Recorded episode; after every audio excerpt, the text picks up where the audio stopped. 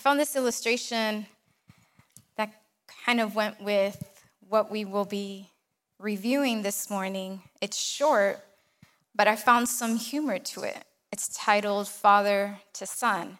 And it goes that this little boy was under, well, he was, he misunderstood the term broken.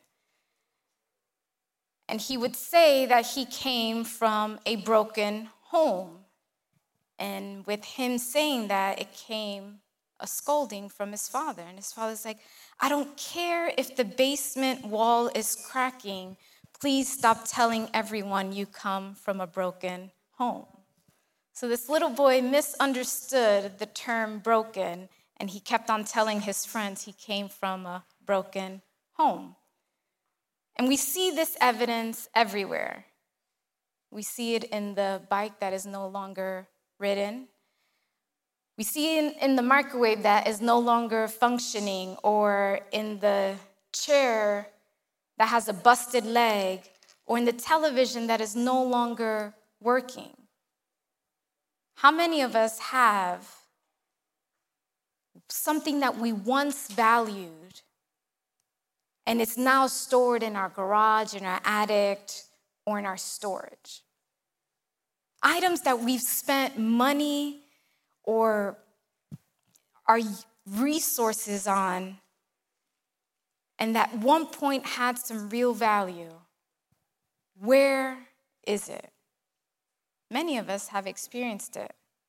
We've purchased an item and it eventually ends up in the land of broken items or broken things, where time and age caught up with it. It's bad enough, but we also have to worry about people robbing us of what still has value. Have you ever been robbed?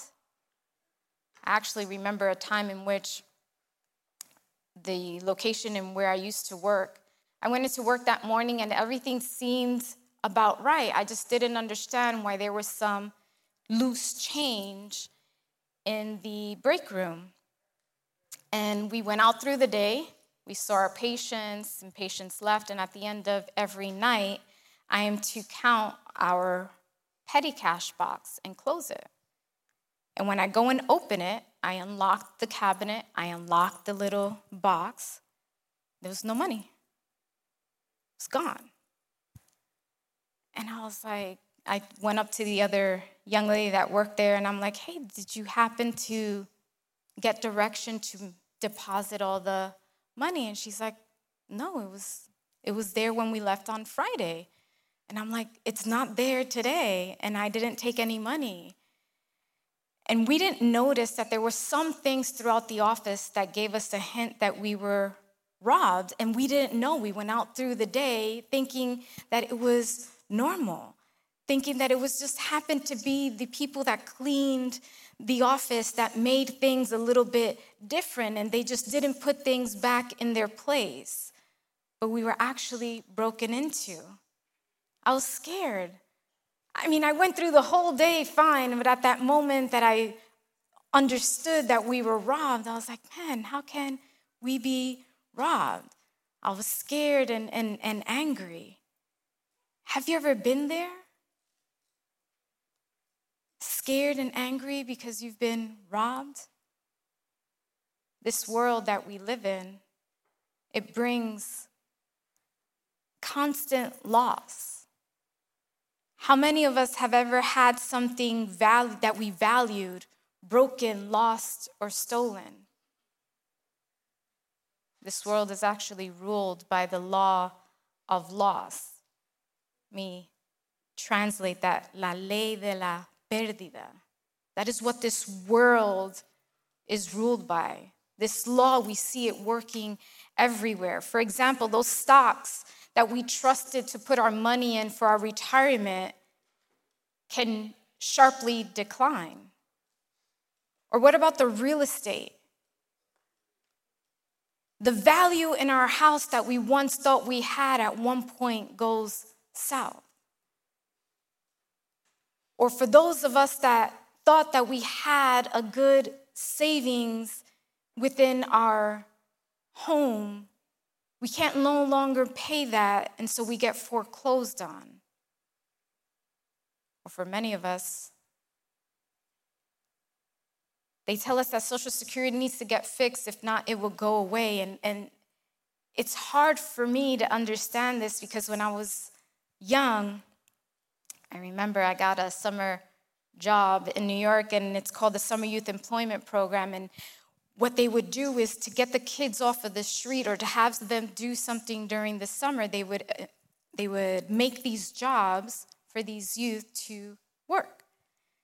And I was so excited to get my first check, very excited. I was under the impression that I would get paid what they told me I was going to get paid per hour, but I was under the impression that I was going to get it times 24, not times five or six hours that I was getting paid. I had that misconception. But and then I saw that they were paying things out to these other people. And then they tell me that Social Security needs to get fixed. And I'm like, but, but if I'm paying for it now, how can that be? And so we live in a world where it's under the law of loss. We're stuck in that grip. What if we can find something permanent? I want you to turn with me to the book of Matthew, chapter 6, verse 19 through 21. I want to ask you to stand for reverence to the word. And these are the words of Jesus. Listen to what he is saying. The book of Matthew, chapter 6, verse 19 through 21. I'm going to be reading from the New Living Translation. I want to ask you to stay on this chapter after we're done. If you have it, if you could say amen. Amen. Matthew chapter 6, verses 19 through 21 says, Don't store up treasures here on earth where moths eat them and rusts destroy them, and where thieves break in and steal. Store your treasures in heaven where moths and rust cannot destroy, and thieves do not break in and steal. Wherever your treasure is, there the desires of your heart will also be. Let's pray.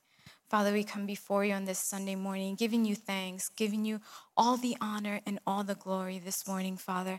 I ask, Lord, that you open up our hearts and our minds so we can be receptive to the word that you're going to bring to us this morning, Father.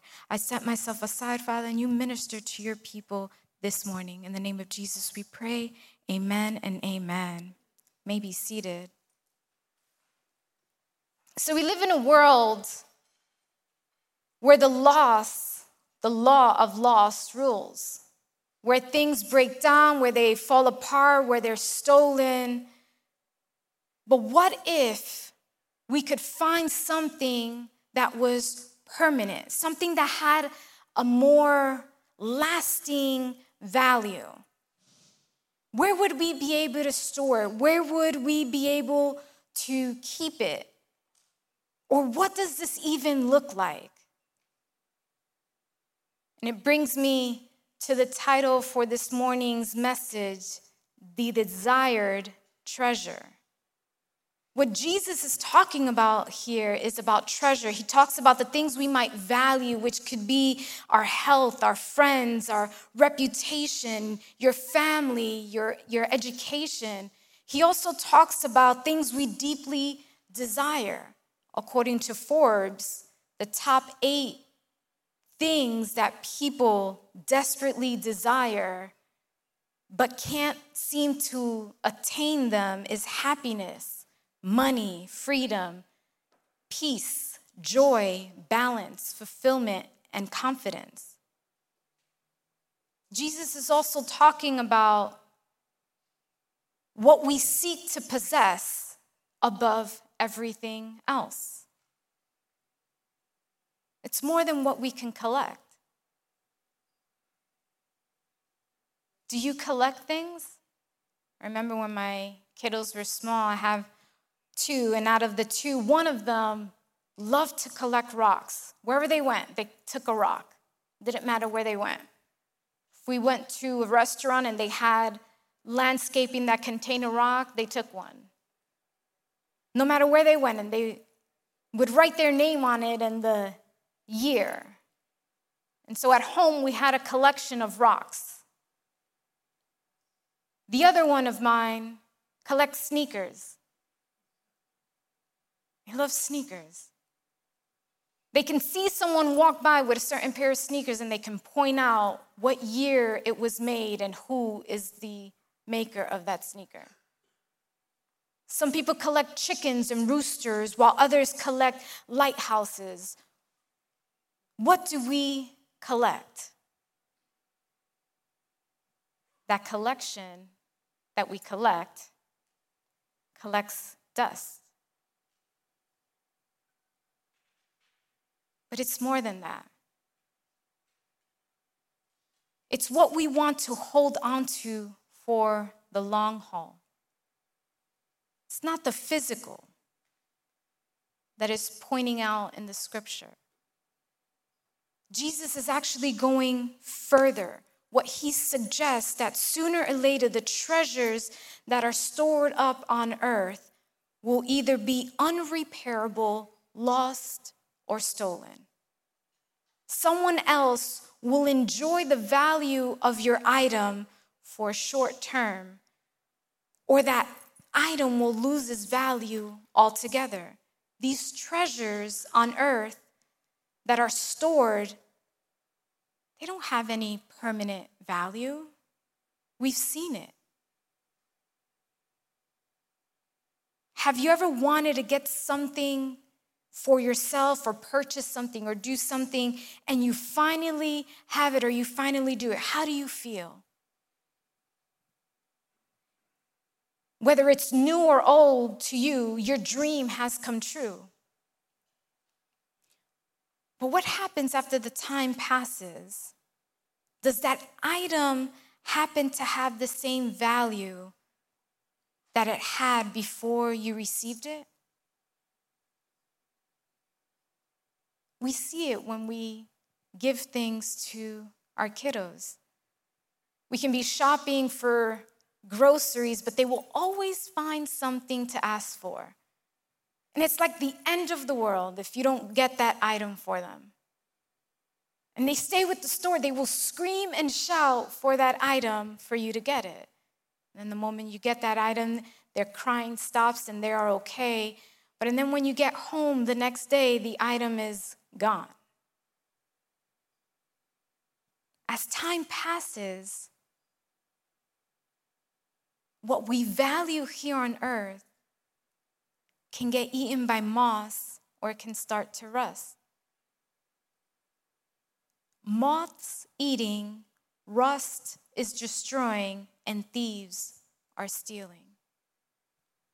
The point that Jesus is making is that the treasures stored on earth they cannot be made safe. We can't take them. Because look at verse 19. Don't store up treasures here on earth where moths eat them and rust destroys them, where, where thieves break in and steal. When fixing our emotions and our feelings on earthly things, this leads to a shattered heart and it breaks us. And for that reason, Jesus warned don't put your heart there. This life is only temporary. And so then he encourages us in verse 20 store your treasures in heaven where moth and rust cannot destroy, and thieves do not break in and steal. So, as his believers, as his followers, we are to store up our treasure in heaven. Why? Because in heaven, it's not subject to the law of laws.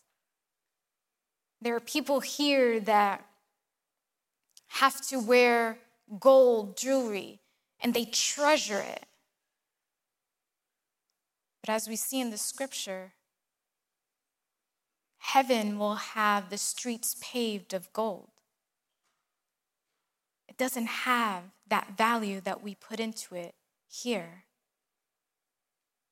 Treasure in heaven does not lose its value. It doesn't get lost. It doesn't get broken. It doesn't rust with time. Moths will not eat it. It does not get stolen by thieves. It is safe in heaven. Where we store up treasure in heaven, we do not have to endure the heartache of loss. The desired treasure should be treasure you store in heaven and not what we can collect or accomplish here on earth. Verse 21 again, wherever your treasure is, the desires of your heart will also be. Storing treasure in heaven, this seems very good, but somehow impossible or unlikely to happen. I mean, how can we do that? Came across this illustration, and it's a story about this greedy old man who gained his wealth by cheating and lying. And there wasn't a person that he wouldn't step on to make money. And well, one day, he reads a sign at a church that says, Be careful of wealth you can't take it with you. And so this guy is like, Well, I'm gonna have to prove these guys wrong, these Christian people. I'm gonna have to prove them wrong. So he tells his wife that he is going to store a suitcase of money, his money, in the attic.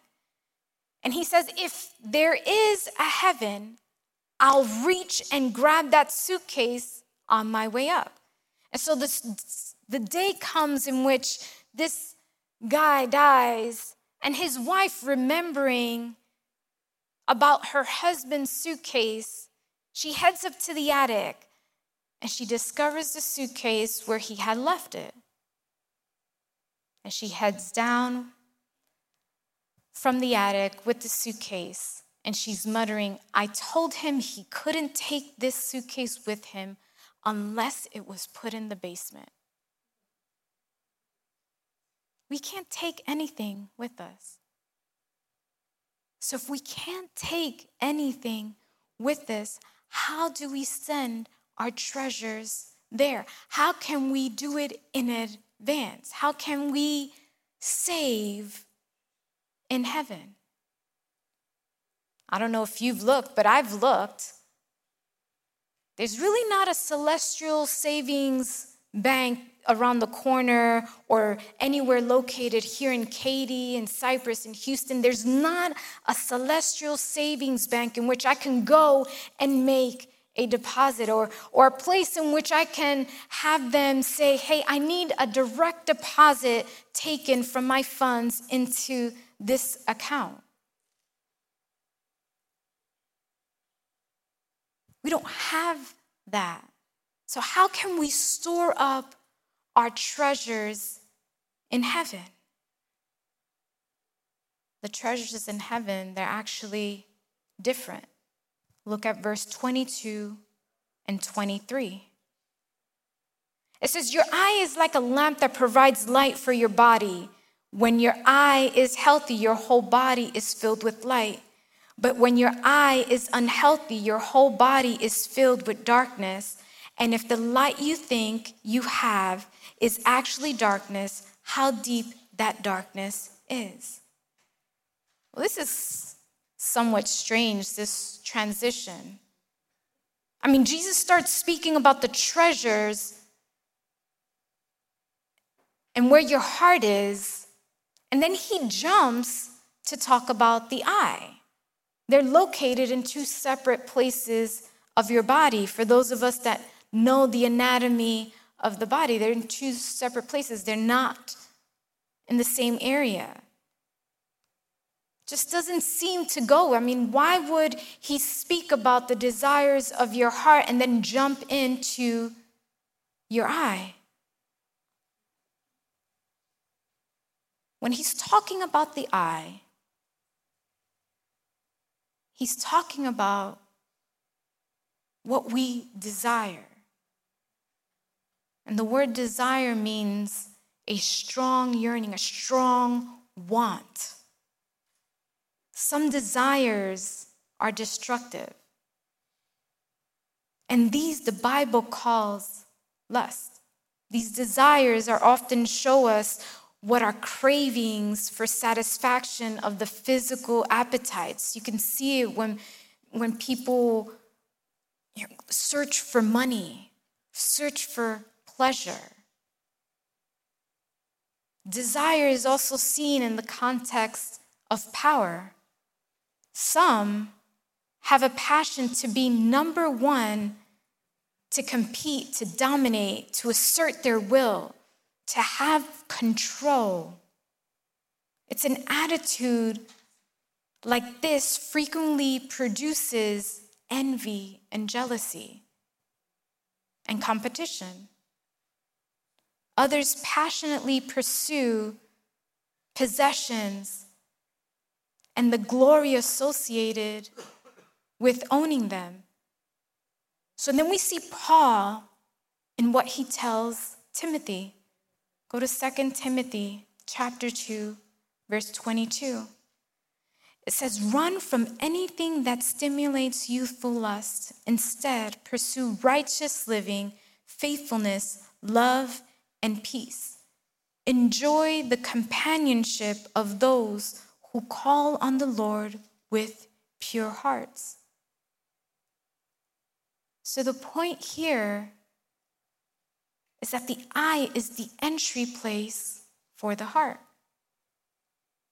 Material wealth, it can be enticing, it can be inviting, it can be gratifying to the eye. But it's because that treasure is tangible. You can feel it, you can touch it, we can see it. And at some point, it actually gives us a temporary high of happiness. But here is what we ignore or we miss when it comes to the material wealth it's temporary the money, luxury, cars, houses, all of that is under the law of loss. And what Jesus said in the context of treasure, he compares it to light and dark. Light and darkness are different, they're not the same. They are so different that they don't even share the same space. And he says, if what you have your eye on is good, meaning heavenly, our whole body will be full of light. Now, what we set our eyes on, if it's dark, then our whole body would be full of darkness. So, for those of us that think we can store up treasures on earth where the law of loss rules, we will miss the light of Jesus and the hope of having an eternal reward. The treasures here on earth, they're temporary. We can see yes, we can touch it, yes, we can probably taste it, yes. But if we focus our eyes on that, we'll be ruled by the material wealth of this world and we will be full of darkness. We'll be full of greed, of pride, of selfish ambitions. And we're going to store up in the wrong place. How many people's lives are broken when these actions become the mark of their behavior.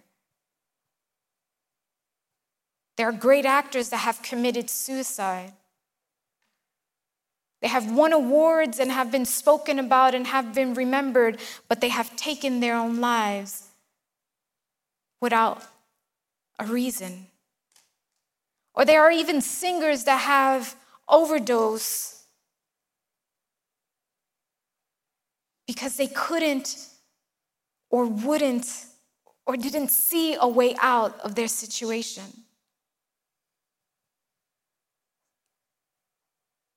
But the scripture that we have read, some people take it to the extreme, two extremes actually. Some people say, well, God wants his children to have and drive Cadillacs, where other people are like, well, if you drive a Cadillac, you need to sell it and buy a cheaper car and give the difference to the needy. I'm not here to express that. There's nothing wrong with being wealthy. As long as the increase of your riches isn't the center of your life. God prospered Abraham. He prospered Job. He prospered David as a sign of his blessing.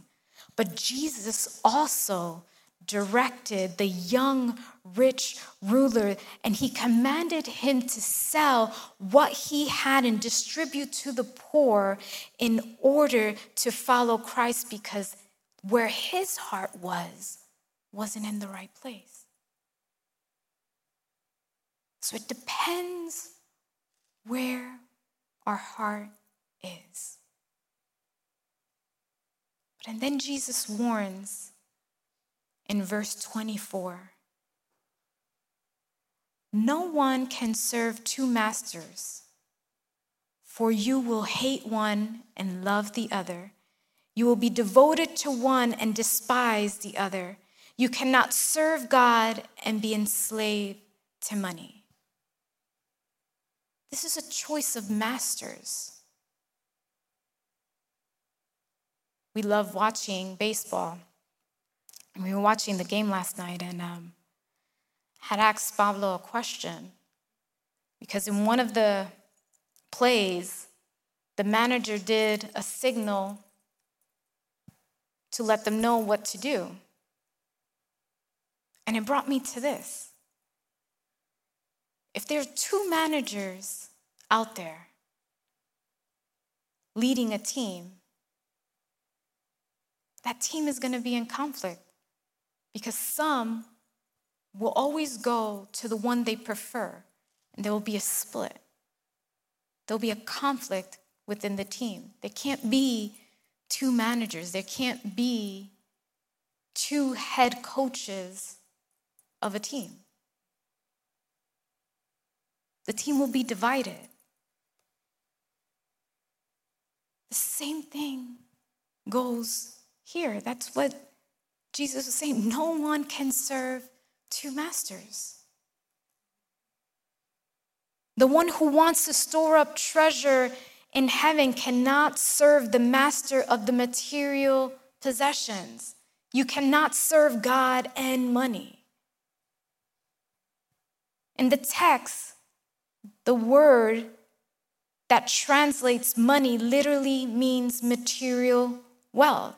In Jesus' time, material wealth was often measured in the number of clothes you had in your possession. Can you imagine that?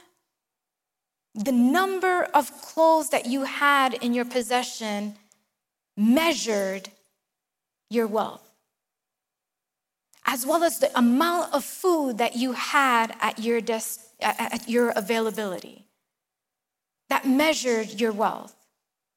The size of your house measured your wealth. For most of us, I'll talk on part of the girls, probably have a pair of shoes for each week. If we go back in that time, we're kind of like this Scrooge just rolling or swimming in our treasure. Some things change, they don't stay the same. The treasure that we desire will eventually rule our hearts. And what Jesus wants is our hearts aimed towards heaven and His light instead of that bottomless pit of darkness, greed, and pride and selfish ambitions. Jesus doesn't want us to store things up here on earth where the rule of loss rules.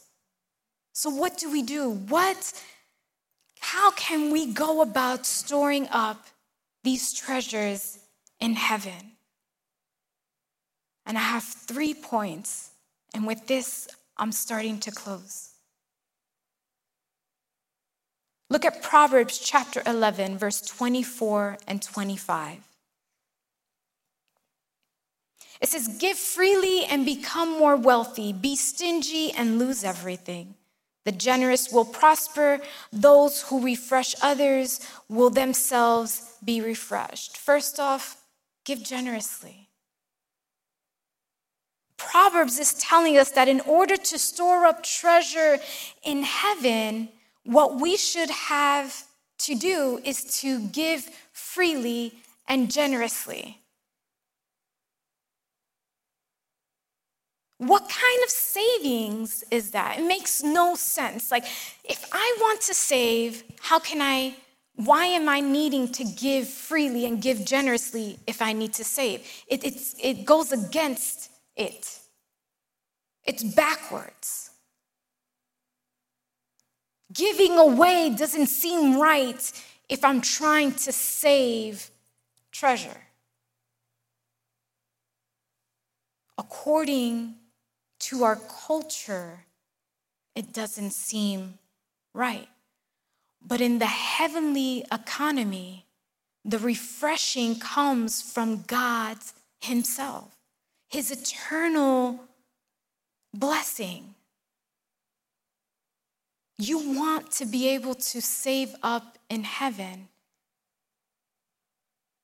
You need to have a free hand and an open heart in order to store up in heaven. You can't fill something that is already filled. You can't keep putting things in that is already full to the brim. So, what the scripture is telling us give freely and generously so in heaven you can store up treasure. Secondly, let's go to Matthew chapter 6, verses 1 through 4. It says, Watch out. Don't do your good deeds publicly to be admired by others, for you will lose the reward from your Father in heaven. When you give to someone in need, don't do as the hypocrites do, blowing trumpets in the synagogues and streets to call the attention to their acts of charity. I tell you the truth they have received all the reward they will ever get. But when you give to someone in need, don't let your left hand know what your right hand is doing. Give your gifts in private, and your Father, who sees everything, will reward you. Secondly, give quietly. Our giving should be personal, should be intimate, not flashy and seeking the approval of others. The deed of giving should be done seeking the eyes of our Father only, not of our neighbor. And lastly, we can store up treasure in heaven by giving through mercy. Matthew chapter 6, verses 14 through 15. Jesus, in the context of his passage, speaks about treasure first and then about prayer. And he concludes his section about prayer by saying this If you forgive those who sin against you, your heavenly Father will forgive you. But if you refuse to forgive others, your Father will not forgive your sins. We have received mercy from God, which means we should be stewards of that mercy. We are to administer those gifts that we receive from the Lord. This is something that can and should be shared abundantly and freely because our debt has been canceled. Our debt isn't owed. And now, because it's been canceled and not owed, we are free from our debt. So that tells us that we have room to cancel the debt of the people that owe us. What is the treasure that we are desiring? Are we desiring to get ahead? Are we desiring to get paid more at work? Are we desiring to wear the next best fashion? Are we desiring to have the latest electric car? What is our desired treasure? Listen to what Luke says.